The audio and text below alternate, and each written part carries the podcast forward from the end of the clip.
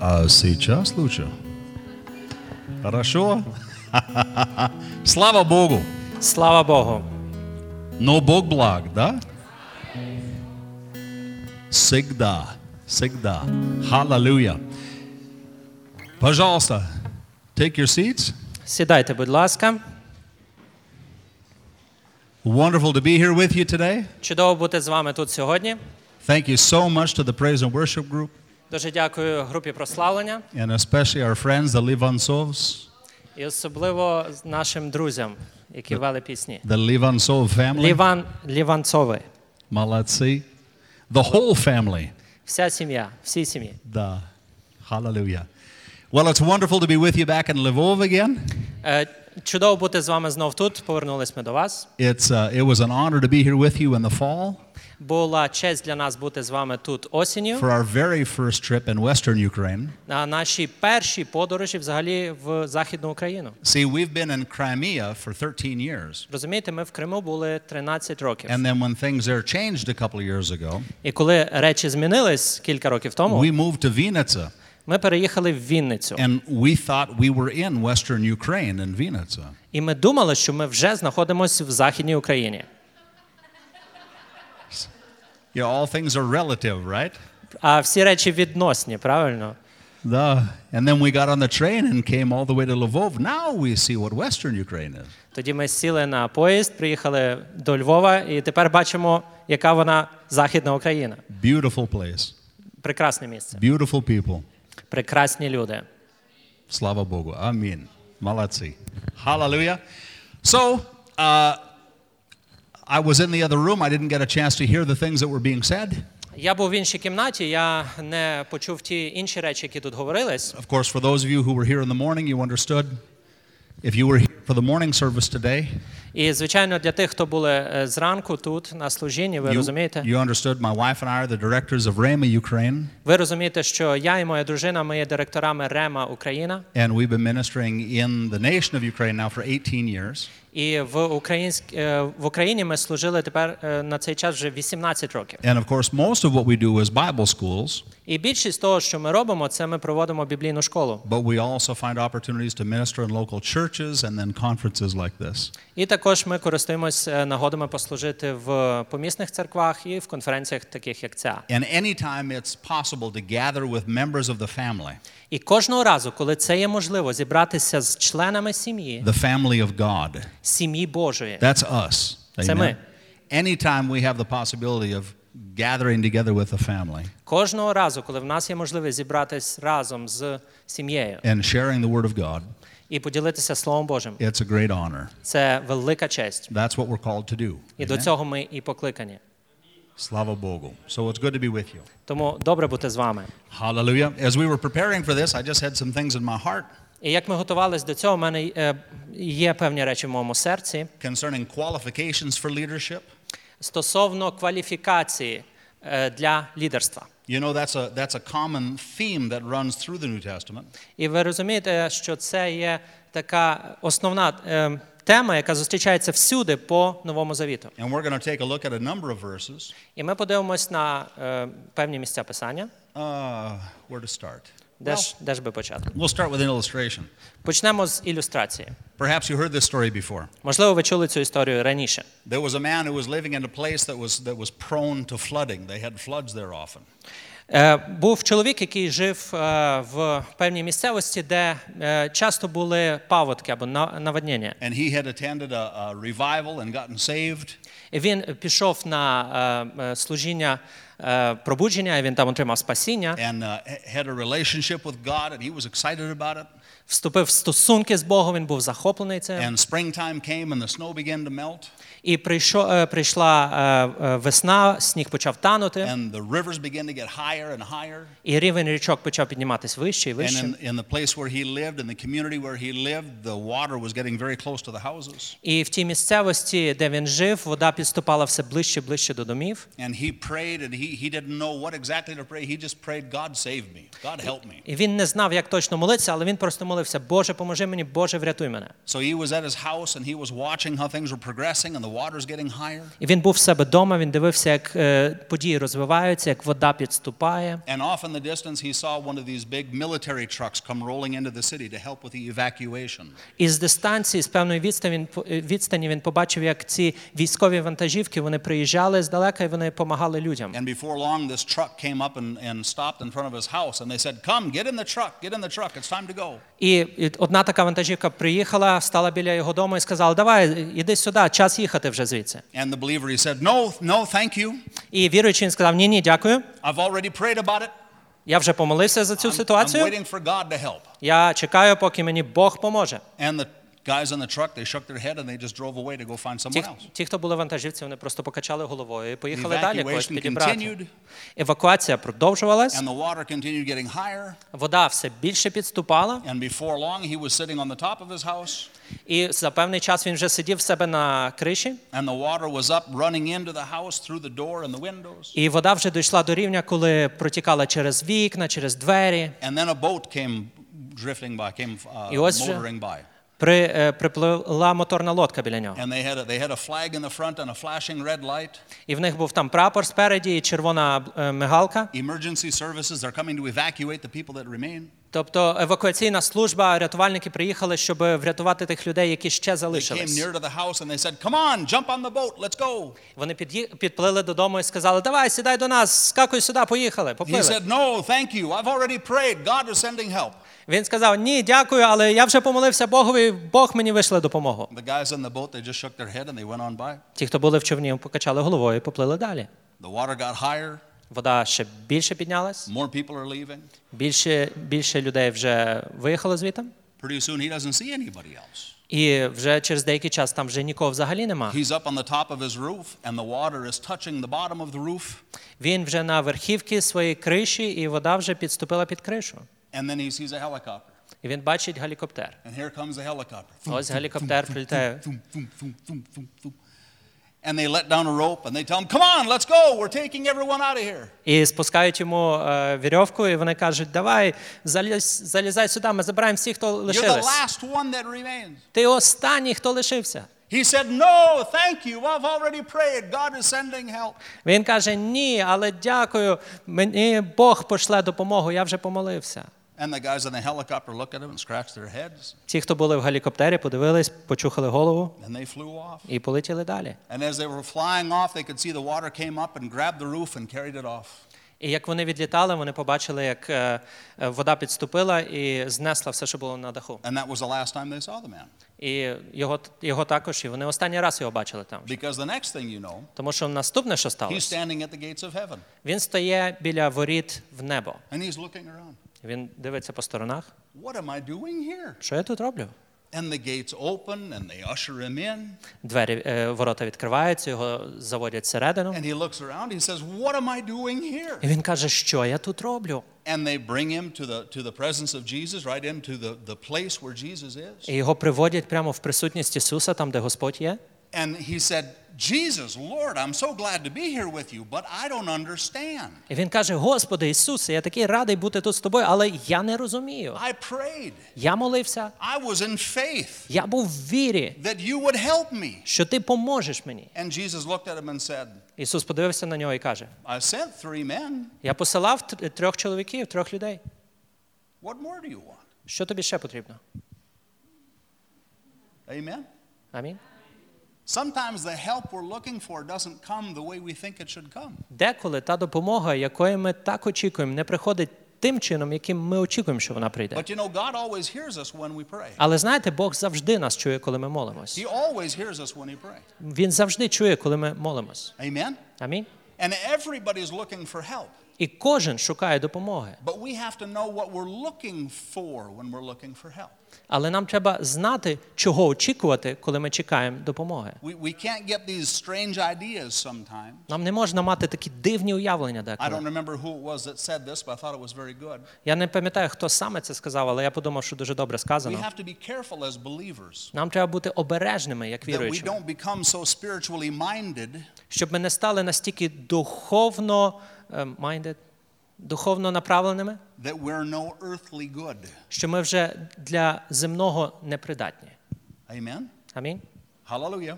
We have to guard against those things Треба е, з- оберігатися від таких because речей, that happens frequently. тому що це часто стається. Amen? How do we Amen. guard against that? Як захищатись від такого?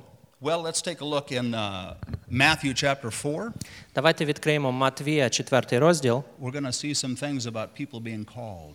і ми побачимо дещо, що стосується людей, які є покликані. Matthew chapter 4. Матвія, 4 розділ. Slava Bogu. Of course, you know the story here in the beginning of the chapter.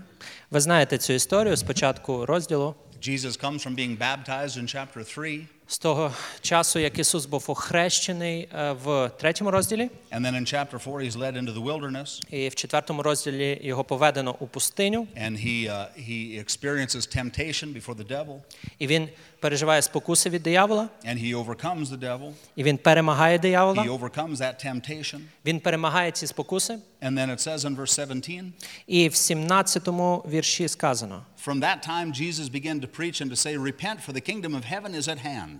І з того часу Ісус розпочав проповідувати і промовляти. But notice verse 18. Але подивіться, що в 18-му It says, сказано. And Jesus, walking by the Sea of Galilee, Як проходив же він поблизу Галілейського моря, saw two brethren, Simon Peter and Andrew his brother.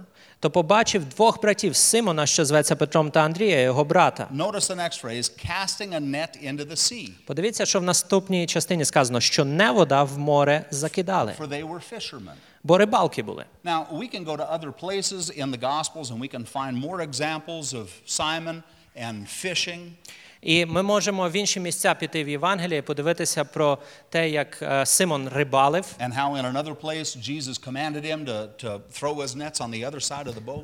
і як в іншому місці Ісус сказав йому закинути не вода по іншу сторону човна. But I think it's significant that these things are mentioned. It's not by accident Але я думаю, це важливо, що ці речі тут приведені, тому що це не є випадковість. that here we see Jesus in the beginning stages of his ministry. Тут ми бачимо Ісуса на початкових стадіях Його служіння. And as he's looking around and gathering this team of men that would be with him for the next three years, І як він дивиться навколо себе, і він збирає цю групу людей, яка буде з ним разом наступні кілька років, he finds these two men, Peter and Andrew, that are busy. він знаходить цих двох чоловіків Петра і Андрія, які були зайняті. Notice down in verse 20. Дивіться 20-й вірш. And they straightway left their nets and followed him. І вони зараз покинули сіті та й пішли вслід за ним. See, in verse 19, he says, Follow me, and I will make you fishers of men. Бо в 19-му вірші Ісус сказав: Ідіть за мною, я зроблю вас ловцями людей. So they left their nets and they followed him. Отже, вони покинули сіті і пішли за ним. Verse 21. 21-й вірш. And going on from there, he saw two other brethren, І далі, пішовши звідти, він побачив двох інших братів. James and John, the son of Zebedee- Zebedee. Івана та Якова, сина синів Заведеєвих. And they were in a ship with their father, І вони були в човні з їхнім батьком, mending their nets, and he called them. що лагодили свого невода, і він покликав їх. And immediately they left the ship and their father and followed him. Вони зараз залишили човна та батька свого та й пішли вслід за ним. See, the main thing that I see when I take a look at these verses, Say it again, please. the main thing that I notice when I Okay. look at these verses Основна річ, е, яку я бачу, коли я думаю, коли я дивлюсь на ці is, місця писання, is that in both of these cases, це те, що в обидвох цих випадках Peter and Andrew, James and John, Петро і Андрій, Яків і Іван, we've got young men who are being faithful doing something. там були молоді хлопці, які були вірні, роблячи щось. They're doing something. They're, they're busy doing something. Вони зайняті чимось, що вони роблять. And I think it's significant that the Word of God points that out. І я думаю, це важливо, що Слово Боже на це нам вказує. And if you go over and you take a look in the, in the book of Mark, І якщо ви подивитеся в Євангелії від Марка, his account of these things is very similar. його, е, його е, то як Марко це подає, також дуже подібно. Jesus isn't walking around looking for people who were laying under a shade tree somewhere. Ісус не ходить навколо і не шукає людей, які десь в тіньку лежать під деревом. Because usually people that are laying under a shade tree somewhere, they're too busy laying there. Тому що зазвичай люди, які лежать в тіньку під деревом, вони занадто зайняті лежанням під деревом. You know what I mean? Розумієте, що я говорю?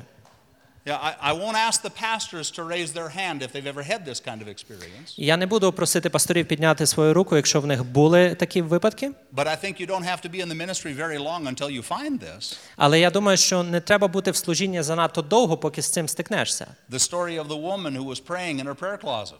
Про е, історію про жінку, яка молилася в своєму в своїй моли- молитовній комірці, And the, the pastor had preached a very good message on finding your place in the body.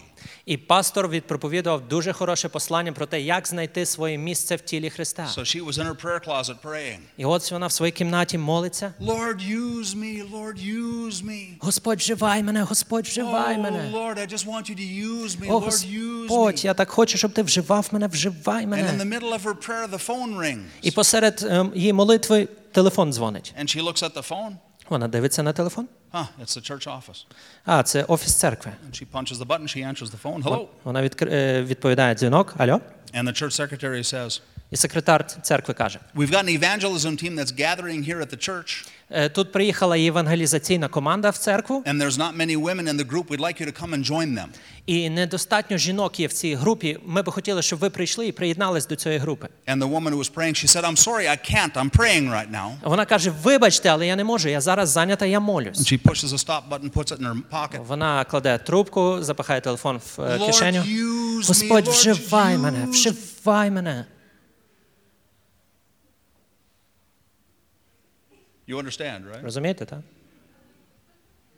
Sometimes we get so busy Деколи ми настільки зайняті about things that seem to be spiritual. про тими речима, які виглядають, ніби вони духовні. Uh, of course, nobody up here in the front row is against praying. We all should be praying, right? Тому що ніхто, хто тут є в першому ряді, вони не є проти молитви. Ми That's повинні our молитись, fellowship with the правильно? Father. We should be praying. Це наше спілкування з отцем. Ми повинні молитись, But there needs to come a time when we get up from our praying and we start doing. але повинен, повинен прийти час, коли ми встаємо з нашої молитви і починаємо робити щось. Amen? Амінь. Hallelujah. Алелюя. Slava Bogu. Let's go a Slava little Bogu. further. Давайте йдемо далі. Amen? Амінь. Thank you, Lord. Let's go to uh, Timothy. Давайте First відкриємо Timothy. перше послання до Тимофія. Slava Bogu. Hallelujah. If you're one of those prayers that likes to spend hours in your closet, please know that we love you. Якщо ви один з тих молитовників, які любить проводити години в своїй молитовній кім- кімнаті, знайте, що ми вас любимо. Вас любим. Amen. Slava Bogu. First Timothy chapter 3. 1 Тимофія, третій розділ. In chapter 3 it says this. В, е, в третьому розділі ось що сказано. For this is a true saying if a man desires the office of a bishop, he desires a good work. З першого вірша. Вірне це слово, коли хто єпископства хоче, доброго діла він прагне. A bishop then must first be blameless, А єпископ має бути бездоганний, the husband of one wife, муж однієї дружини, vigilant, тверезий, sober, невинний, of good behavior, чесний, given to hospitality, гостинний до приходнів, apt to teach, здібний навчати, not given to wine, не п'яниця, no striker, не заводіяка, not greedy of filthy lucre, але тихий, не сварливий. but patient, Тихий, не сварливий, так. not a brawler, not covetous, Не, сріл... не сріблолюбець, one that rules his own house well, having his children in subjection with all gravity. щоб добре рядив власним домом, що має дітей у слухняності з повною чесністю. Now, let me ask you a question. Давайте я запитаю питання. How many characteristics that he named there, how many of them were spiritual characteristics? Скільки з тих характеристик, які ми тільки що прочитали, які приведені там, є духовними характеристиками? I'm glad to see some of you were looking. I'm glad to see some of you were looking at your Bibles. Я радий, що я бачив, що дехто з вас дивились свої Біблії. Malazi. Але ну давайте подивимось. Amen. Амінь. It's interesting, isn't it? Це цікаво, правда? Paul doesn't list a single spiritual characteristic. Павло не вказує жодної духовної характеристики. Now, there are characteristics there that certainly that certainly should be influenced Там є характеристики, які, звичайно, на них повинен бути справлений вплив They should be influenced by our spiritual life, нашу, е, через наше духовне життя. but the characteristics he mentions are very natural. Але ті характеристики, які приведені, вони дуже природні. They're talking about the character of the person Там говориться про характер особи. and the things that you can see from his outward, uh, from his outward manner of living. І ті речі, які можна побачити із його поводження, з його зовнішнього життя. Paul never said, make sure that he prays one hour every day. Павло там не вказує, що він повинен молитись одну годину в день мінімум. Of course, you should be a praying man, Звичайно, ви повинні бути чоловіком, який молиться. but that's not a characteristic that Paul mentions. Але це не є характеристика, яку приводить Павло. Why? Чому? Well, I think it proves out in other places Я думаю, що це доказується іншими місцями писання, that someone who pays attention to their natural life що хтось, хто звертає увагу на своє природнє життя, will, because of the structure, the organization, the discipline of their natural life, буде через свою дисципліну, через структуру свого природнього життя, they're useful for the kingdom. буде придатний для царства Божого. Amen? Амінь. Why is that? Чому так? Because there's people that are watching us. Тому що є люди, які дивляться на нас, дивляться за нами. Some of them are in the church. Дехто з них є в церкві, Many more are not in the church. більше їх не в церкві. Let me say that again. Я ще раз це скажу. There are many, many people watching us Є багато багато людей, які пильнують нас as leadership in the church. як лідерів в церкві. He's talking about bishops here, and in the next few verses, he talks about deacons. Тут говориться про єпископа, а в наступних кількох вершах говориться про дияконів. He's talking about leadership in the church. Він говорить про лідерство в церкві. And there's people that are watching us. І є люди, які дивляться за нами. Some of them are in the church. Деякі з цих людей в церкві. What does that mean exactly? Що це означає? That means they hear the message of the love of God, Це означає, що вони чують послання любові the Божої, mercy of God, милості Божої, the forgiveness of God. прощення Божого. Amen? Амінь. Thank God those are messages that we have in the church. Дяка Богу, це ті послання, які в нас є в церкві. So our church members have the ability to walk in love, І тому наші е, члени церкви вони мають нагоду ходити в merciful. любові, бути милостивими and to be forgiving. і бути тими, що прощають. But what about those people outside the church Але як на рахунок тих людей, які є за межами церкви, that haven't heard the message of the love of God? які не чули послання про любов Божу, They don't know anything about being merciful які не знають нічого про те, що треба бути милостивим, or forgiving those that have wronged them. чи що треба прощати тим, хто їм щось погане зробив? What are they doing? Що вони роблять? They're watching. Вони пильнують, дивляться. They're looking for people who are an example. Вони дивляться за людьми, які є прикладом. They're looking for people who can be an example in this life. Вони дивляться за людьми, які повинні бути прикладом в цьому житті. I And think those is correct spiritual to- characteristics don't mean anything to them. І їхні духовні характеристики нічого не означають для них. They're looking for someone whose natural life they can emulate. Вони пильнують за тими, х- чиє природнє життя вони можуть наслідувати. And it seems the Holy Ghost knows that І виглядає похоже на те, що Дух Святий знає про це. because that's what he spoke to Timothy through Paul. Тому що це те, що він сказав е, до Тимофія через Павла. Amen? Let's go a Amen. little bit further. Ідемо трошки далі. Notice what it says here in verse 6. Дивіться, що тут в шостому вірші сказано. Not a novice being lifted up, blessed being lifted up in pride, he falls into the condemnation of the devil. Не новонавернений, щоб він не запишався і не впав у ворожий осуд. Now, let me ask you a question. Дозвольте, я вас запитаю, Деша. If Paul is writing Timothy Якщо Павло пише до Тимофія and instructing Timothy, who evidently is a young leader in the church, і наставляє Тимофія, хто очевидно є молодим лідером в церкві, and Paul is giving Timothy qualifications і Павло дає Тимофію вимоги for raising people up into a level of responsibility of leadership in the church, для того, щоб виховувати людей у- на рівень відповідальності в помісній and церкві. he uses this phrase, І він вживає цю фразу not a novice. не новонавернений.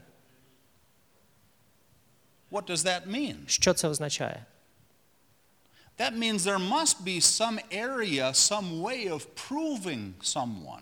Це означає, що мусить бути якийсь шлях, яким можна випробувати когось. right? Так? Because if he's talking about qualifications to become a bishop or to become a deacon, Тому що якщо він говорить про вимоги або кваліфікації до єпископа або до дияконів, then when they become a bishop or they become a deacon, they are a novice. е, They are. they are, if When they they- become, they are a novice. Тому що коли вони стають, well, it's a little different word than our, it's like a new believer. That's Okay. what it says. So, how should I translate? So we don't want them, in, you know, in agreeing with Paul's writing, we don't want them to be a new believer. Тому в погодженні з Павлом е, ми не хочемо, щоб вони були но, новим, тільки увірувавшими, But someone who's been in the church long enough to prove themselves faithful. але хтось, хто є в церкві достатньо довго і який показав, що він вірний.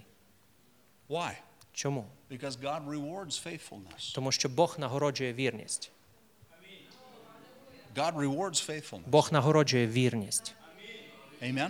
Амінь. God cannot reward good intentions. Бог не може нагородити добрі наміри. God rewards faithfulness. Бог нагороджує вірність. It doesn't matter how long you've been thinking about doing something. Неважливо, наскільки довго ви думали про те, щоб зробити щось добре, What matters is what are you doing? а важливо, що ви робите. Amen? Amén. Slava Bogu. We're Слава talking Богу. about leadership. Ми говоримо про лідерство. Amen? Амінь. Let's go a little bit further. Ідемо далі. How about over in the book of Titus? Oh, we didn't finish here. Let's А, finish. ми не завершили тут. Давайте ще тут завершимо. Let's see. Подивимось. This continues to agree with what we were reading already. Verse 7. Сьомий вірш.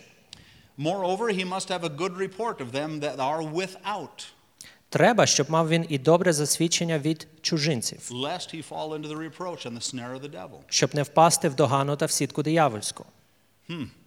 Some serious things to think about, isn't it? Деякі важливі речі, про які треба подумати, правда? Verse 8 Восьмий вірш. Likewise, the deacons must be grave, not double tongued or given to much wine, not filthy of greedy lucre.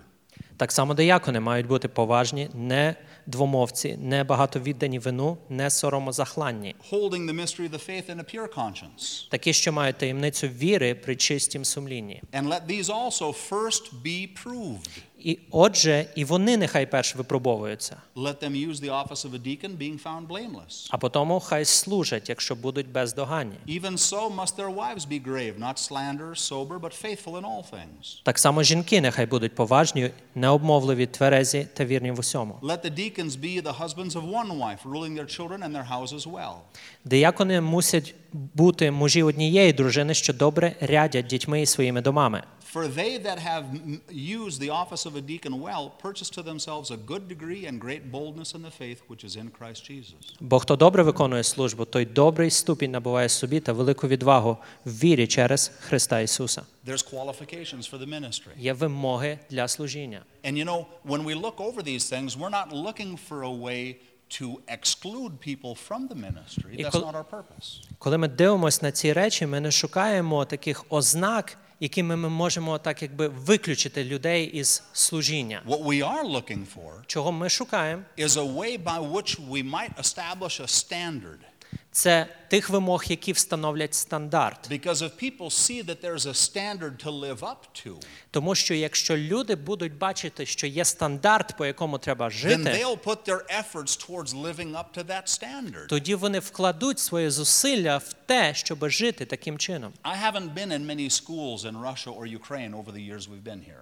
Я не був в багатьох школах в Росії чи в Україні за ті всі роки, які ми були But тут. in schools in the United States, Але в школах в Сполучених Штатах they always have one particular area in the school. завжди є певна конкретна е, е, місце в школі. Maybe it's a corridor, Можливо, це коридор, or maybe it's a big wall that's near the main entrance to the school. або це велика стіна, яка при основному вході в школу. But they have a special place there Але там є особливе місце, where they put all the trophies and the medals for all of the teams that won. де вкладають всі трофеї, виставляють всі медалі, і- за- е, які отримали команди їхньої школи за заслуги all їхні. of the individuals that were outstanding. І всі також там є всі висвітлені особистості, які вирізнялись It, чимось. it could be a trophy for winning the regional uh, football championship. Там можливо буде трофей за те, що команда виграла якусь е, обласну там е, обласне змагання. Or it could be medals for the debate team that won a great debate in that state. Чи мо- може бути медалі за е, команду о, debate team? A debate team. What- uh, what is it? Дискусійна якась команда, яка виграла в дискусії. Maybe it's the maybe it's a photograph of the fastest swimmer from that. Можливо, that там city. буде фотографія е, найшвидшого плавця авто з тієї школи. And they show the time that he raced. І вони там вкажуть той час, коли він іменно мав ці запливи. Why do they put all those things in the school? Чому виставляють всі чи- ці речі на показ в школі? Well, on one hand, Ну, з одної сторони, they want to intimidate all of the teams that come to compete against them. вони хочуть якби так принизити всі ті команди, які виступають проти них е, в змаганнях. Oh, Look at all the trophies they have. Дивіться, скільки в них нагород. Oh, this is going to be tough. О, з ними буде тяжко змагатися. Right? On one hand, they do it for that reason. З одної сторони, вони роблять це для цього. But on another hand, Але з іншої they сторони, want to inspire the other children that are coming through the school. вони хочуть надихнути інших учнів, які проходять навчання в цій школі. Because if this guy two years ago could swim this fast, Оскільки цей хлопець два роки тому міг настільки швидко плавати, I know I can swim faster than him. значить я можу плисти ще швидше. Amen? Амінь. To inspire one another to do better, Вони надихають один одного, щоб досягати кращого, to set the standard higher, піднімати планку стандарту вище, to get closer приходити ближче to the best there is. до того, що є тільки там It's that найкраще. kind of mentality among school kids that produces the Olympic champions every four years. Це таке мишлення є навколо цих учнів в школах, що продукує олімпійських чемпіонів кожних 4 роки. It doesn't happen automatically. Це автоматично не It відбувається. happens because they train, Це відбувається, тому що вони тренуються. because someone else sets a standard and they want to live to that standard or beyond that standard. Тому що хтось один встановлює стандарт, а інший хоче досягнути цього стандарту або піти ще вище. Amen? Амінь. Now, listen, if nations can do that, Розум... е, Тепер послухайте, якщо народи можуть their зробити це children, зі своїми дітьми, their school age children, зі своїми дітьми, які є шкільного віку, and through that process produce Olympic champions. і через такий процес зробити так, що з'являться олімпійські They чемпіони, come from Ukraine. і вони з України походять. Amen? Амінь. They come from Latvia, Lithuania, Estonia. Вони походять з Латвії, Литви, з Естонії. They come from nations in the United States. People don't even know these nations exist. They've never heard of them before. Вони походять навіть з таких націй, з таких е, країн, де люди в Сполучених Штатах навіть не знають, що такі країни існують. And they win a gold medal. І вони виграють золоті медалі. Listen, if, they can, if we can do these things in sports, Послухайте, якщо ми можемо робити такі речі в спорті, what about in the church? як на рахунок в церкві, What, what can we do in the church що ми можемо зробити в церкві? if we continue to hold these standards before the people? Якщо ми будемо продовжувати тримати такі стандарти перед людьми, Amen? амінь. Wouldn't it be wonderful Хіба це б не було чудово? if we had a whole team of people in leadership in the church Якщо б була ціла команда в лідерстві в церкві, and not one of them had a bad report in the society, in the culture? і ні в кого з них не було б навіть поганої якоїсь згадки про нього від людей в суспільстві. That happens. Таке буває, It's possible. це можливо, But it doesn't happen by accident. але це не відбувається випадково. Amen? Амінь. It happens because people see that it's possible. А Це відбувається, тому що люди бачать, що це They можливо. read these verses and they become challenged Вони читають ці місця писання, і для них це кидається виклик to live for God. жити для Бога. Even though nobody else around them is living for God, they will live for God. Навіть якщо ніхто навколо них не живе для Бога, вони будуть жити для Бога. Amen? Амінь. Let's go a little further. Ідемо трошки далі. How about over in the book of Titus? Як на рахунок послання до Тита, We're talking about leadership. ми говоримо про лідерство. Hallelujah. Алілюя. Slava Bogu. Слава Богу. Over here in the book of Titus, chapter 2, В другому розділі книги е, послання до Тита there's some very interesting things that are said here. дуже цікаві речі тут сказані. beginning in verse 1. з першого вірша. But speak thou the things which become sound doctrine, А ти говори, що відповідає здоровій науці, that the aged men be sober, grave, temperate, sound in faith, in charity, and patience. щоб старі чоловіки тверезі були, поважні, помірковані, здорові у вірі. Who's he talking about? Про кого він говорить? Pastors, Про пасторів, deacons, про дияконів, bishops, єпископів, praise and worship team, про групу прославлення, home group leaders, про лідерів домашньої, е, домашнього служіння. church secretaries, Ну, напевно, про секретарів церкви. aged men. Старі чоловіки, старші чоловіки. Notice the next verse.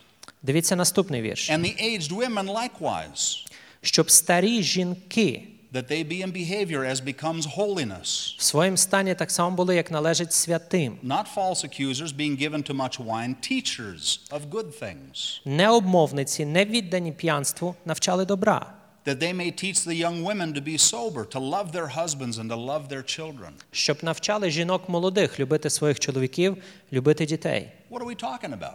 Про що ми говоримо? We're talking about healthy examples, Ми говоримо про здорові приклади. elders in the church. Старші люди в церкві, We're not, старішини. we're not talking about salaried positions in the church government. І зараз ми не говоримо про позиції лідерства в церкві, які оплачуються. We're talking about a healthy church body. Ми говоримо про здорове церковне тіло. And even there, Paul, in writing to Titus, says, listen, there's a standard to live up to. І навіть там Павло звертається до Тита і каже: Дивись, є стандарт, по якому треба жити. Amen? Амінь. Somebody said this Хтось сказав таке: If the life of a believer, якщо жінка віруючого, after they come in contact with the message of grace, після того як вони чують, приходять в контакт з посланням про благодать, is worse than or less faithful than they were before they came a believer, вона стає менш вірною чи е, е, гіршою. А? If the life if of a... their life, if the example of their life. Добре, я перепрошую, я сказав жінка віруюча, але мається на увазі життя віруючого. Жінка ні до чого. Життя віруючого. If their life as a believer is worse than or less than Якщо життя віруючого стає гіршим або меншим, their reputation before they became a believer, ніж їхня репутація до того, як людина була віруючою, then grace is no longer grace, тоді благодать вже не благодать, but grace has become a disgrace. але благодать стала disgrace, зневагою. Не зневагою. Huh. That's kind of hard, isn't it? Це важко, правда? Тяжко, твердо. And again, I'm not going to ask you to raise your hands. I'm not going to ask, we're not going to take a survey. І знову я не буду просити піднімати руки, ми не будемо проводити опитування. I just want you to think about what I'm saying. Я просто хочу, щоб ви подумали про те, що я кажу. Before you became a believer, Перед тим, до того, як ви стали віруючими, or maybe there's people that you know before they became a believer, або, можливо, є люди, яких ви знаєте, що до того, як вони стали віруючими, maybe they were very aggressive about something, можливо, вони були досить агресивними щодо чогось, very aggressive about studying foreign languages, for instance. дуже агресивними у вивченні е, іноземних мов. They would stay up all hours of the night studying German. Як вони вночі сиділи і вчили німецьку мову. Why would anybody want to study German at night? I don't understand. Я не розумію, чому хто-небудь міг би хотіти навч- е, вчити німецьку мову та ще й вночі. I have a hard time listening to that in the daytime. Мені тяжко її чути навіть вдень. Amen? Амінь. May- Maybe they were a very promising young athlete and they would go and play tennis every opportunity they had, they would play tennis. І можливо, це була якась людина, яка була дуже таким надіюдаючим спортсменом. Вони грали в теніс кожного разу, як тільки була нагода грати в теніс. Or they had a passion to be a successful businessman Або був в них ба- було бажання стати успішним and бізнесменом. they got on the computer and studied everything they could about starting a new business. І вони сідали за комп'ютер і вивчали все, що тільки могли про те, як почати новий бізнес. And then these people become believers. І ось ця людина стає віруючою. And the pastor calls them and says something about an activity in the church. І пастор їм дзвонить такій людині і каже: щось про що відбувається в церкві, And their answer is, і відповідь такої людини: uh, I just don't feel the Lord leading me that way. ну я не відчуваю, що Господь веде мене до цього це робити. Uh, I got to pray. I'm sorry, I can't come. Е, я помолюсь, ну е, я буду молитися, вибачте, я не можу прийти. Huh? Listen, it's amazing. Це дивовижно. I don't know why it's like this, Я не знаю, чому відбувається саме так, but it's amazing to me але це дивовижно. how many people become believers Скільки наскільки багато людей, стаючи and віруючими, they lose their passion for life. вони втрачають свій потяг до життя. Why is that? Чому так? I mean, uh, we're going to live for eternity. We're going to be in heaven forever. Ми будемо жити вічно, ми будемо в небесах назавжди. How long is eternity? Але наскільки довго ця вічність? That's a long time. Це довго, Long time. це довгий час. Amen.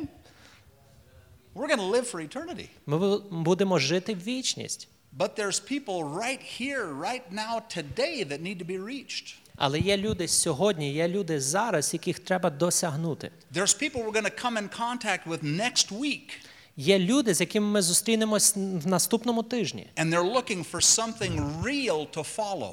і вони шукають образ чогось справжнього, за чим можна They're looking слідувати. for something stable to become a part of. Вони шукають чогось стабільного, чого частиною вони б могли стати. Because if there's one thing that's very consistent in the world right now, in every nation, Not one thing that's consistent Тому що є одна річ, яка зараз є цілісною, якось е, цілісна в- у світі, in every nation, в кожному народі. it's instability. Це нестабільність. There's instability everywhere. Нестабільність є всюди, But the church, але церква. see, we've got an eternal view on things. В нас є вічний погляд на речі. We're, we're not living for next week. Ми не живемо для наступного тижня. We're not living for the next paycheck. Ми не живемо до наступної зарплати. We're not living for the next election. Ми не живемо до наступних виборів. We're living to see our eternal King and Lord of glory. Ми живемо, щоб побачити нашого вічного царя і Господа слави. Amen? And until we see Him, І до того, до того часу, як ми побачимо його, we have a job to do on the earth representing Him here В нас є робота тут на землі, щоб представляти його, because He's coming back soon. тому що він скоро And повернеться. more than anything else, І більше ніж будь-що інше, He wants a big family. він хоче мати велику сім'ю, And it, it relies on us і це залежить від нас, to fulfill that desire that He has. щоб ми виконали його бажання, яке він має. Amen? Амінь. Hallelujah. Алелюя. Slava Bogu. Слава Богу. We're talking about leadership. Ми говоримо про лідерство. Amen? Амінь. How far did we get here? Доки ми дочитали. Verse 4? Четвертий вірш. we did Let's go a that. little further. Ідемо далі. It says, to be discreet, chaste, keepers at home. Which one? Oh, let's read verse 4 again. Четвертий вірш ще раз читаємо. Щоб навчали жінок молодих, любити своїх чоловіків, любити дітей. I did four. Verse 4? Uh-huh. Yes, I to love their children. I just read it. Should I And read? to be discreet, chaste, keepers at home, Щ- е, П'яте, що були помірковані, чисті, господарні, good, obedient to their husbands. добрі, слухняні своїм чоловікам. Listen to this next phrase. Послухайте наступну фразу. That the word of God be not blasphemed. Щоб не зневажалося Боже Слово. Wow. Вау. Imagine this. Уявіть це. There's things that we can do. Є речі, які ми можемо зробити. He's writing to Christians. Він пише до християн. Amen. Амінь. Paul is writing to Titus, Павло пише до Тита. and he's telling Titus І він каже Титу: in the church, у церкві we have a responsibility у нас є відповідальність to teach things in such a way навчати речі таким чином, that it has a certain specific effect on the hearers. щоб це мало певний конкретний вплив на того, хто that the слухає. elder men will be a good, a good example. Щоб старші чоловіки вони були хорошим прикладом. And in the next couple of verses, it talks about the younger men. І через декілька віршів вже говориться про молодших чоловіків. And then we just read it talks about the older women being a good example Тут також говориться про старших жінок, щоб вони були хорошим прикладом. and how they influence and affect the younger women. І як вони мають впливати на молодших жінок. But it's interesting, he puts this phrase right in the middle of these qualifications Але цікаво, що він вставляє цю фразу прямо посеред цих вимог, that the word of God would not be blasphemed. щоб слово Боже не зневажалося. Wow, Вау, that's powerful. це сильно. It means that there's things that we as believers may do Це означає, що є речі, які ми, як віруючі, можемо зробити, or things that we as believers maybe don't do або є речі, які ми, як віруючі, можливо, не робимо, that would cause other people to blaspheme the word of God. що в результаті приводить, що інші люди зневажають Слово Боже because of the manner that we live. через то, як ми живемо. Wow. Вау, That's serious, isn't it? це серйозно, правда? Let's see if we can find another example of this. Давайте подивимось, чи ми ще якийсь приклад знайдемо цього. I think we can. Я думаю, що в нас вийде. Let's go to Acts chapter 6. Відкриємо дії апостолів, шостий розділ. This is a very familiar portion of Scripture. Це дуже знайоме місце писання. We're talking about leadership. Ми говоримо про лідерство. Acts chapter 6. Дії, шостий розділ. Notice what it says here in verse 2. Дивіться, що сказано в другому вірші. Then the twelve called the multitude of the disciples unto them and said, It is not reasonable that we should leave the word of God and serve tables. Тоді ті дванадцять покликали багатьох учнів та й сказали: Нам не личить покинути Боже Слово і служити при столах. Wherefore, brethren, look out among you seven men. Отож, браття, виглядіть із поміж себе сімох мужів. Now, look very carefully. We're going to pay attention to the qualifications. Тепер дивіться уважно. Ми зараз читаємо про вимоги seven men сімох ч- мужів, who pray in the Holy Ghost. Is які моляться Духом Святим. that what he said? Тут це сказано? No, he said of honest report. Ні, він говорить доброї слави.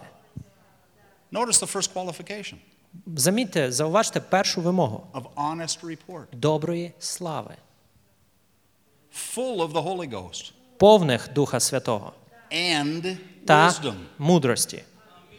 Notice it doesn't say Подивіться, тут не сказано full of the Holy Ghost or wisdom. повних Духа Святого або мудрості.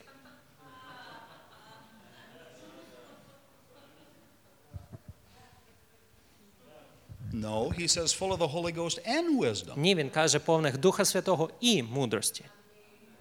And when we're teaching on these things in the Bible school, Коли ми навчаємо про ці речі в біблійній школі, we talk about knowledge ми говоримо про знання and wisdom і мудрість. and how these two words are related to each other. І як ці два слова пов'язані од- е, між собою. And I realize we've got a lot of good teachers up here on the front row, so I don't want to conflict with anything anybody said. І я розумію, що тут є багато хороших вчителів спереду, і я не хочу вступити в конфлікт з будь-чим, що інші казали. But in the context of what we teach, Але в контексті того, що ми навчаємо, we say it very plainly like this ми говоримо це дуже зрозуміло. Ось так. Knowledge is simply the accumulation of information.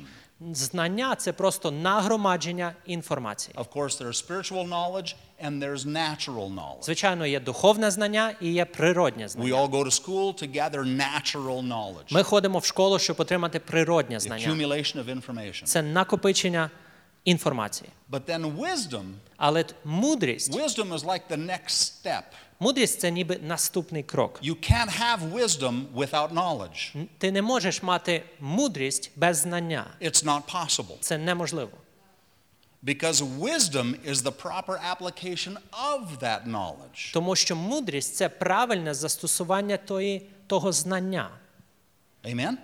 Амінь. You have to accumulate the information first, Вам спочатку треба нагромадити інформацію, and then you have to properly work out that information а тоді правильно переробити цю інформацію, so that it produces something in your life. щоб вона випродукувала щось в вашому житті. And that's true in spiritual things and natural things. І це стосується як духовних речей, так і природних речей. Amen? Амінь. So notice what he says here. Тому дивіться, що він тут каже. He says, men of honest report Він каже чоловіків доброї слави, who are full of the Holy Ghost які повні Духа Святого and і wisdom. мудрості. Amen? Амінь. Very significant what they say here. Це дуже важливо, дуже значимо, що тут Let's go сказано. on a little bit further. Ідемо трошки далі. Whom we may appoint over this business. Яких ми можемо наставити над цією справою? Поставимо на службу оцю. Amen? Амінь. Now, what exactly are they talking about appointing them for? І на що вони їх збирались нас поставити? На We'll яку take a look службу? at that in just a minute. I want to go a little further first. Ми подивимось про це далі, але я зараз хочу трошки далі пройти. Now, this is the disciples, they're talking about this. І тут вони говорять е, про учнів. They're formulating a plan for how they're going to take the church to the next level. Вони діляться планом, як вони поведуть церкву на її наступний рівень. And this is what they said. І ось що вони кажуть: But we will give ourselves continually to prayer and the ministry of the word. а ми перебуватимо зав- завжди в молитві та в служінні слову. Now, this is Acts chapter 6. Це шостий розділ книги дій. What has taken place before this? Що відбувалося до цього? What has happened to set the stage for this kind of a necessary meeting? Що ві- е, заклало фундамент для такого виду необхідного зібрання? Well, go back and take a look at these things later on when you have time. Пізніше візьміть і поверніться і прочитайте попередні розділи. What's happened? Що відбулось? The day of Pentecost, День П'ятидесятниці. they all come out on the streets, they're all praying in other tongues. Всі вийшли на вулиці, молились на інших мовах. People hear them and say, What is this? Are you guys drunk? Люди їх чули і казали, що це таке? Ви що, понапивались? And Peter steps to the front and he says, We're not drunk like you think, І Петро виходить наперед і каже: Ми не п'яні, як ви думаєте. but what Joel prophesied is being fulfilled right now in your ears. Але те, що пророкував пророк Йоїл, зараз відбулося, і ви це бачите і чуєте. And Peter preaches an evangelistic message. І Петро проповідує євангелізаційну проповідь. And thousands get saved that day. І тисячі людей отримали спасіння в той день. Amen? Амінь. Amazing things are happening. Day of Pentecost, boom! Дивовижні речі відбулись. День п'ятидесятниці, бум! Thousands. Тисячі. Amen? Амінь. Then, Тоді just a short time later, there's another sermon, another, a miracle that takes place. Через деякий час, через невеликий час по тому є ще одна проповідь, і відбувається чудо. And people gather to hear what took place. І люди від... збираються почути, що відбулося. And again, the Word of God is preached. І знову проповідується Слово Боже. And boom, thousands are added again. І бум, і знов тисячі людей додались до церкви. So, in just a few short chapters, Тому за декілька тільки коротких розділів 8,000 people have been added to the church. вісім тисяч людей додались до церкви. Not eight, Не вісім, not 80, не вісімдесят, not even 800, навіть не вісімсот. 8,000 people. Вісім тисяч людей. You got it? Зрозуміли? And the disciples said, І учні сказали: We need some help. нам треба допомога. Good idea, guys. Так, хороша ідея, хлопці. But listen, Але it послухайте, wasn't just their good idea. це не була лише їхня хороша ідея. And this is the point I want to show you. І ось що я вам хочу показати. Because over in Titus, Тому що в посланні до Тита Paul, writing to Titus, said Павло, пишучи до Тита, сказав, that we need to do things in the church so that the word of God is not blasphemed. що нам треба робити речі в церкві так, щоб Боже слово не Go зневажалось. back to the beginning of that chapter. Go back to verse 1. Поверніться назад до початку цього розділу, до першого вірша. Notice what it says. Подивіться, що там сказано. Oh, let's go back a little bit before that. Let's go back before that. Давайте трошки ще повернемось назад. The end of chapter 5. Кінець п'ятого розділу. And they departed from the presence of the council, rejoicing that they were counted worthy to suffer shame for his name. Verse 41. А вони по- е, 41. А вони поверталися з Синедріону, радіючи, що спо- сподобились прийняти зневагу за імення Господа Ісуса. And daily in the temple and in every house they ceased not to teach and preach Jesus Christ. І щоденно у храмі і домах без зупину навчали і звіщали Євангелію Ісуса Христа. Yay! Hurrah! The church is growing. Церква росте, People are hearing the word. люди чують слово, They're doing what Christians do best. в- вони виконують що християни мають робити They're найкраще. gathering in houses, Вони збираються по домах, eating, їдять, drinking tea, п'ють чай and talking about God. і говорять про Бога. We do that so well, don't we? Ми- В нас це так добре виходить, правда? Chapter 6, verse 1. Шостий розділ, перший вірш. And in those days, when the dis- number of disciples was multiplied, Тими ж днями, як, на- як учнів намножилось, listen carefully, слухайте уважно. there arose a murmuring of the Greeks against the Hebrews, Зачали нарікати на євреїв огречені, because the widows were neglected in their daily ministry. що в щоденному служінні їхні вдовиці занедбані. That word murmuring, Це слово нарікати, the Greeks were murmuring against the Hebrews. що огречені нарікали на євреїв.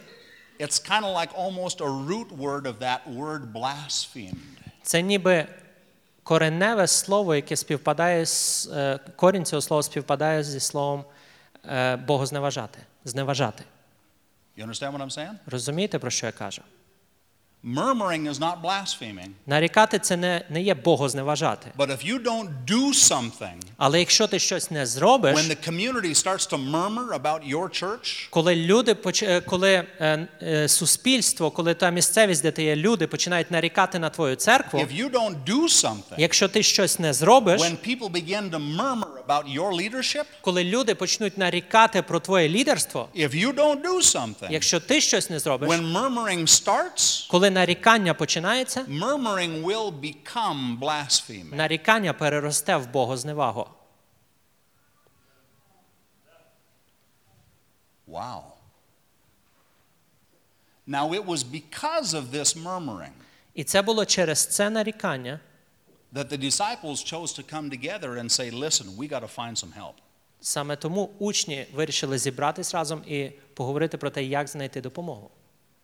And they did not say, І вони не сказали: grab anybody that's a warm body and bring them in here because we need help. візьміть когось, тому що ми є одне тіло, і приведіть його сюди, і нам потрібна допомога. If they have at least one leg, bring them in because we need help even if they have to hop. І візьміть будь-кого, навіть якщо в людини тільки одна нога, приведіть його сюди, бо нам потрібна допомога, навіть якщо йому підскакувати на одній нозі тільки прийдеться. That's not what they said. Це не те, що вони сказали. They said, find men of honest report, Вони сказали: знайдіть чоловіків доброї слави, full of the Holy Ghost повних Духа Святого and wisdom. і мудрості. And then they gave those guys specific instructions about what they were going to do. І тоді вони дали цим, цим чоловікам конкретні інструкції, що робити. And we don't have any, uh, any example, we don't have any indication in Scripture anywhere І в нас немає жодного прикладу, жодної згадки в писанні that ніде, any one of these seven guys said, що будь-хто з цих сімох хлопців сказав: Thank you so much for the opportunity, Pastor, Дякую, дуже дякую вам, пастор, за цю нагоду. but you know that's really not my grace. Але розумієте, це насправді не є моя благодать. I've been called to pray, Я був покликаний молитись, and I'll pray for you і я буду молитись за тебе, that you'll find the right guy щоб ти знайшов правильну людину, to serve tables, яка буде служити при столах. because I just don't see myself doing that. Тому що я просто не можу уявити себе, що я, як я це буду робити.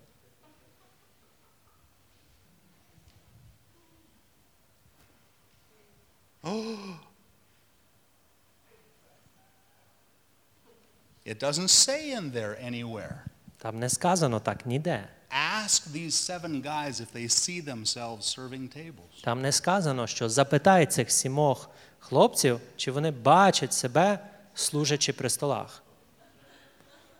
Doesn't say that. Там так не сказано. Amen. Listen, serving in the church Служіння в церкві, служити в церкві is an honor. це честь. It doesn't matter where you serve in the church. І не, не, не справа в тому, де ти служиш в церкві. If you serve in the church, it's an honor. Якщо ти служиш в церкві, це честь. Why? Чому? Because the only way Тому що єдиний шлях Hear me carefully. Послухайте мене уважно. The only way Єдиний шлях, that you serve God яким ви можете служити Богу on the earth на землі, is when you serve one another. це коли ви служите один одному. Kaboom. That was a word bomb right there. It Це, was це була словесна бомба прямо там. kaboom. Okay? Окей? The only way Єдиний on спосіб this earth на цій землі, that you serve God яким ви служите Богу, is by serving one another. це через те, що ви служите один одному. If you're not willing to serve one another, Якщо ви не хочете служити один одному, then you're not willing to serve God. це означає, ви не хочете служити Богу. Oi, oi, oi. Amen? Амінь. Serving God doesn't start when you enter heaven. Служіння Богові не починається, коли ти попадаєш на небеса. When you enter heaven, Коли ти попадаєш на небеса, you're rewarded for how you served God on the earth. тебе нагороджують за те, як ти служив Богові тут на землі. Wow. Вау. Thank you. Дякую. Hallelujah. That's why serving in the church is an honor. Ось чому служіння в церкві це честь. And, and if you build a culture in your church, І якщо ти збудуєш культуру в своїй церкві, ooh, this is good. This, this isn't in my notes. This is це не є fresh. в моїх за- записах, це свіже. If you build a culture in your church Якщо ти збудуєш культуру в своїй церкві, of serving is an honor, що служити це честь, then other people will just follow right into that. тому інші будуть просто наслідувати це. And nobody will have this idea І ні в кого не буде ця ідея. I don't see myself doing that. I- Ну, я не бачу, щоб я це робив, ну я не знаю. That won't happen. Такого не буде. Just like, have any of you ever made yogurt at home? Е, Хтось з вас коли-небудь робив йогурт вдома? Anybody? Хтось робив, пробував? We made yogurt at home for the first time. We've been married for 20 years. We just made yogurt at home for the first time, Ми одружені вже 20 років, і ми недавно зробили йогурт вдома перший раз, right around Christmas time. десь е, біля Різдва. It's so easy to go to the store and buy yogurt. We just bought yogurt. Це дуже легко піти в магазин і купити йогурт. Ми купляли йогурт. Except it seemed like I was going for yogurt every day. Тільки виглядало справа в тому, що я виглядало, що кожен день ходжу за йогуртом. We have three boys that are growing very quickly. І в нас є три хлопці, які дуже швидко ростуть. And I think if they could, they would eat every hour. І я думаю, що якщо б вони могли, вони б їли кожної години. I'm believing God for a budget to feed those guys Я вірю Богу про бюджет, щоб їх нагодувати. until we can send them to college, a place where they have a cafeteria that's serving food 24 hours a day. До того часу, як ми зможемо їх послати в коледж, де є кафетерій, де там 24 години на добу готують їжу, можуть їх нагодувати. But in the meantime, Але до того часу we're making yogurt at home now. ми тепер вдома робимо йогурт. And the interesting thing about yogurt І цікава річ про йогурт is all you have to do is take a spoon and dip it in some other yogurt це те, що треба взяти ложку і занурити її в інший йогурт, and then put it in the milk а тоді е, в молоко and stir it. і розмішати. And then you pour it in all those little jars І тоді розливаєш це в ці маленькі такі чашечки, and you set it somewhere in the right temperature, the right environment. і ти дозволяєш цьому бути в правильній температурі, в правильному середовищі. And that little bit of yogurt that hung on the spoon, І цей маленький, е, маленький розмір цього йогурта, який залишився на ложці, it's enough to affect a whole liter of milk. достатньо його, щоб він вплинув на цілий літр молока. Why? Чому? Because of the culture that's in the yogurt. Через ту культуру, яка є в цьому йогурті. That's all it takes. І ось цього і достатньо. Huh? Start a little bit of serving culture in your church, Починайте трошки домішувати культури в свою церкву. and it'll affect everybody else. І це вплине на всіх решту. Amen?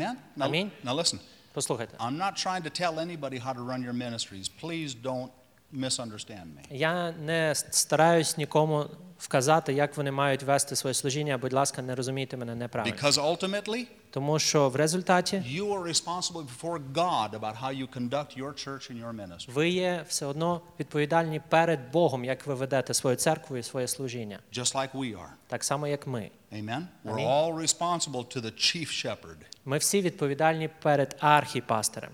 But I can tell you this from how many years? 36 years as a believer now. Але я вам можу сказати це за цих 36 років, як я є віруючий.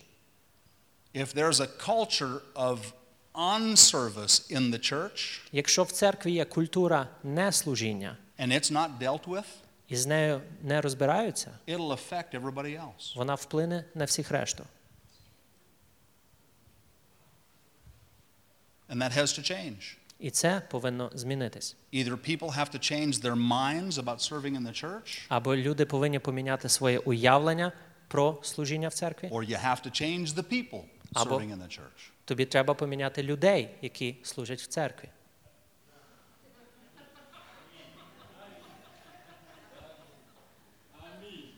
Hallelujah. Amen? Амінь. Because we've got to have a culture of service in the Тому church. що нам потрібно мати культуру служіння в People церкві. who count it an honor to serve God. Люди, які вважають це за честь служити Богу. Amen? Амінь. Hallelujah. Алелюя. We've got to have a culture of honor, Нам повинно потрібно мати culture of service. культуру служіння. Hallelujah. Hallelujah. Slava Bogu. Слава Богу. Slava Bogu. All right, we're going to finish with this. Ми завершимо ось цим. Let's see. Where is it? That's it, Matthew. yeah. Matthew chapter 7. Матвія, сьомий розділ. See if I got that right. Подивимось, чи я правильно записав. Slava Bogu. Thank you, Lord. Дякую тобі, Господь. Duh. Matthew 7. Матвія, сьомий розділ, Beginning in verse 21. з 21 вірша. Not everyone that says unto me, Lord, Lord, shall enter into the kingdom of heaven, but he that does the will of my Father which is in heaven. Не кожен, хто каже до мене, Господи, Господи, увійде в Царство Небесне, але той, хто виконує волю мого Отця, що Now, на if you небі. got your Bible with you, Якщо у вас є ваша Біблія з вами, underline that phrase, підпишіть цю фразу, he that does the will of my Father. хто виконує волю мого Отця. Verse 22. 22 вірш. Many will say to me in that day, Lord, Lord, have we not prophesied in your name? Багато хто скажуть мені того дня: Господи, Господи, хіба ми Е, не ім'ям Твоїм And- пророкували? And in your name cast out devils? Хіба не ім'ям Твоїм демонів ми виганяли? And in your name done many wonderful works? Або не ім'ям Твоїм чуда великі творили? And then will I prof- profess unto them, I E- never knew you. І їм я оголошу тоді, я ніколи не знав вас. Depart from me, ye that work iniquity. Відійдіть від мене, хто чинить беззаконня. Verse 24. 24 вірш. Therefore, whosoever hears these sayings of mine and does them. Отож, кожен, хто слухає цих моїх слів і виконує їх. If you're writing, underline these words. Якщо ви записуєте, то підкресліть ці, Hears these sayings ці слова. Кожен, хто слухає and does them. цих моїх слів і виконує їх. Jesus said, Whoever hears these sayings of mine and does them, Ісус сказав: Отож, кожен, хто слухає цих моїх слів і виконує їх, I will liken him unto a, mi- a wise man which built his house upon the rock. подібний до чоловіка розумного, що свій дім збудував на камені. And the rains descended, and the floods came. І линула злива, і розлилися річки, The winds blew and beat on the house, and it fell not, і буря знялася, і на дім отой кинулась та не впав. because it was founded upon a rock. бо на камені був він заснований. Verse 26. 26 And вірш. everyone that hears these sayings of mine and does them not. А кожен, хто слухає цих моїх слів та їх не виконує, Underline those phrases. під, підкресліть собі цю фразу. Hears these sayings, Хто слухає цих моїх слів does them not. та їх не виконує. Jesus said, Everyone that hears these sayings of mine and does them not Ісус сказав: а кожен, хто слухає цих моїх слів та їх не виконує, shall be likened unto a foolish man, подібний до чоловіка того необачного, which built his house upon the sand. що свій дім збудував на піску. And the rains descended, and the floods came, І линула злива, і розлилися річки, and the winds blew and beat upon the house, і буря знялася, і на дім той кинулась, and it fell, і він упав. and great was the fall of it. І велика була та руїна його. Amen? Амінь. Now listen, Послухайте, for years роками I had seen this scripture, I heard people preach on this scripture, я бачив це місце писання, я чув, як люди проповідують про нього. and I just always just kind of, you know, just glazed right over it. I just skimmed right over the top. І завжди я просто якби проходив по його поверхні. Я просто пропускав його. Wise men, foolish men, wise men, foolish men. Розумний чоловік, нерозумний чоловік, розумний Easy. чоловік, нерозумний чоловік. Тут все We're, легко. we're in the church, we're wise. Ми в церкві, значить, ми розумні. We've heard the word, we've responded to the word, we're Ми wise. почули слово, ми відповіли на слово, ми розумні. We're saved, we're Ми wise. спасені, значить, ми розумні. Right? Так?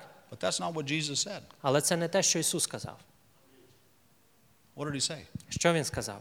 The difference between the wise man and the foolish man Різниця між розумним і нерозумним чоловіком was not the difference of what they heard, була не в тому, що вони чули, it was the difference of what they did with what they heard. а була в тому, що вони зробили з тим, що вони почули.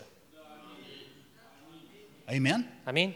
Both the wise man and the foolish man heard exactly the same thing, Розумний і нерозумний вони почули то ж саме, but one of them did what he heard, але один із них зробив те, що він почув. and Jesus called him wise. І Ісус назвав його розумним, And the other one heard а інший почув and did nothing with what he heard. і не зробив нічого з тим, що він почув.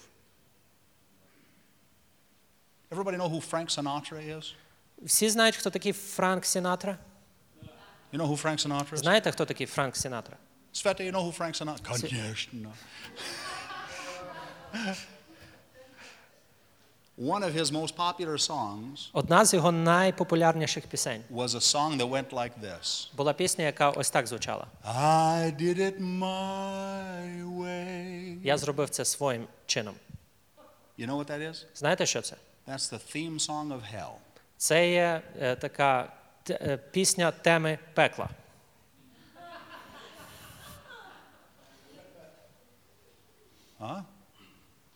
I did it my way. Я зробив це як я Well, своїм чином, як я хотів. congratulations. Ну, вітаю тоді. You've got your reward, Ти і отримав свою нагороду, and it's going to burn. і вона згорить. Amen? Амінь. We're going to do it God's way. А ми зробимо це Божим шляхом. Amen? Амінь. We're going to hear what He Ми says, почуємо, що він говорить, and we're going to do what He і ми does. зробимо, що він говорить, Amen? що він робить. Hallelujah. Алелюя. Because we're going to be wise. Тому що ми будемо We're розумними. going to be wise in regard to the way we conduct our lives. Ми будемо розумні у тому, як ми поводимось в And своєму we're going to be житті, wise in the way we conduct our churches. і ми будемо розумні у тому, як ми проводимо нашу We're церкву, going to be wise in the way we conduct our leadership meetings. у тому, як ми проводимо наші лідерські зібрання. Amen. We're going to be wise in the way that we conduct ourselves before the world. Ми будемо розумні у тому, як ми представляємо себе перед світом. We're going to be wise Ми будемо розумні in all areas of life. у всіх сферах життя. Amen. Амінь. Slava Bogu. Слава Богу. Hallelujah. Алелюя. Well, we didn't do much jumping and shouting, Ну, ми багато не скакали і не кричали, but I believe we planted some good seed. але я вірю, що ми посіли хороше насіння. Now, you come back tonight, Повернетесь, сю- прийдете сюди ще and we're going to ввечері, water that seed. і ми ще вилімо воду на це I насіння. guarantee it. Я вам гарантую. Amen. Amen. Hallelujah. Stand to your feet. Let's pray. Встаньте, будь ласка, давайте помолимось. Slava Bogu. Слава Богу.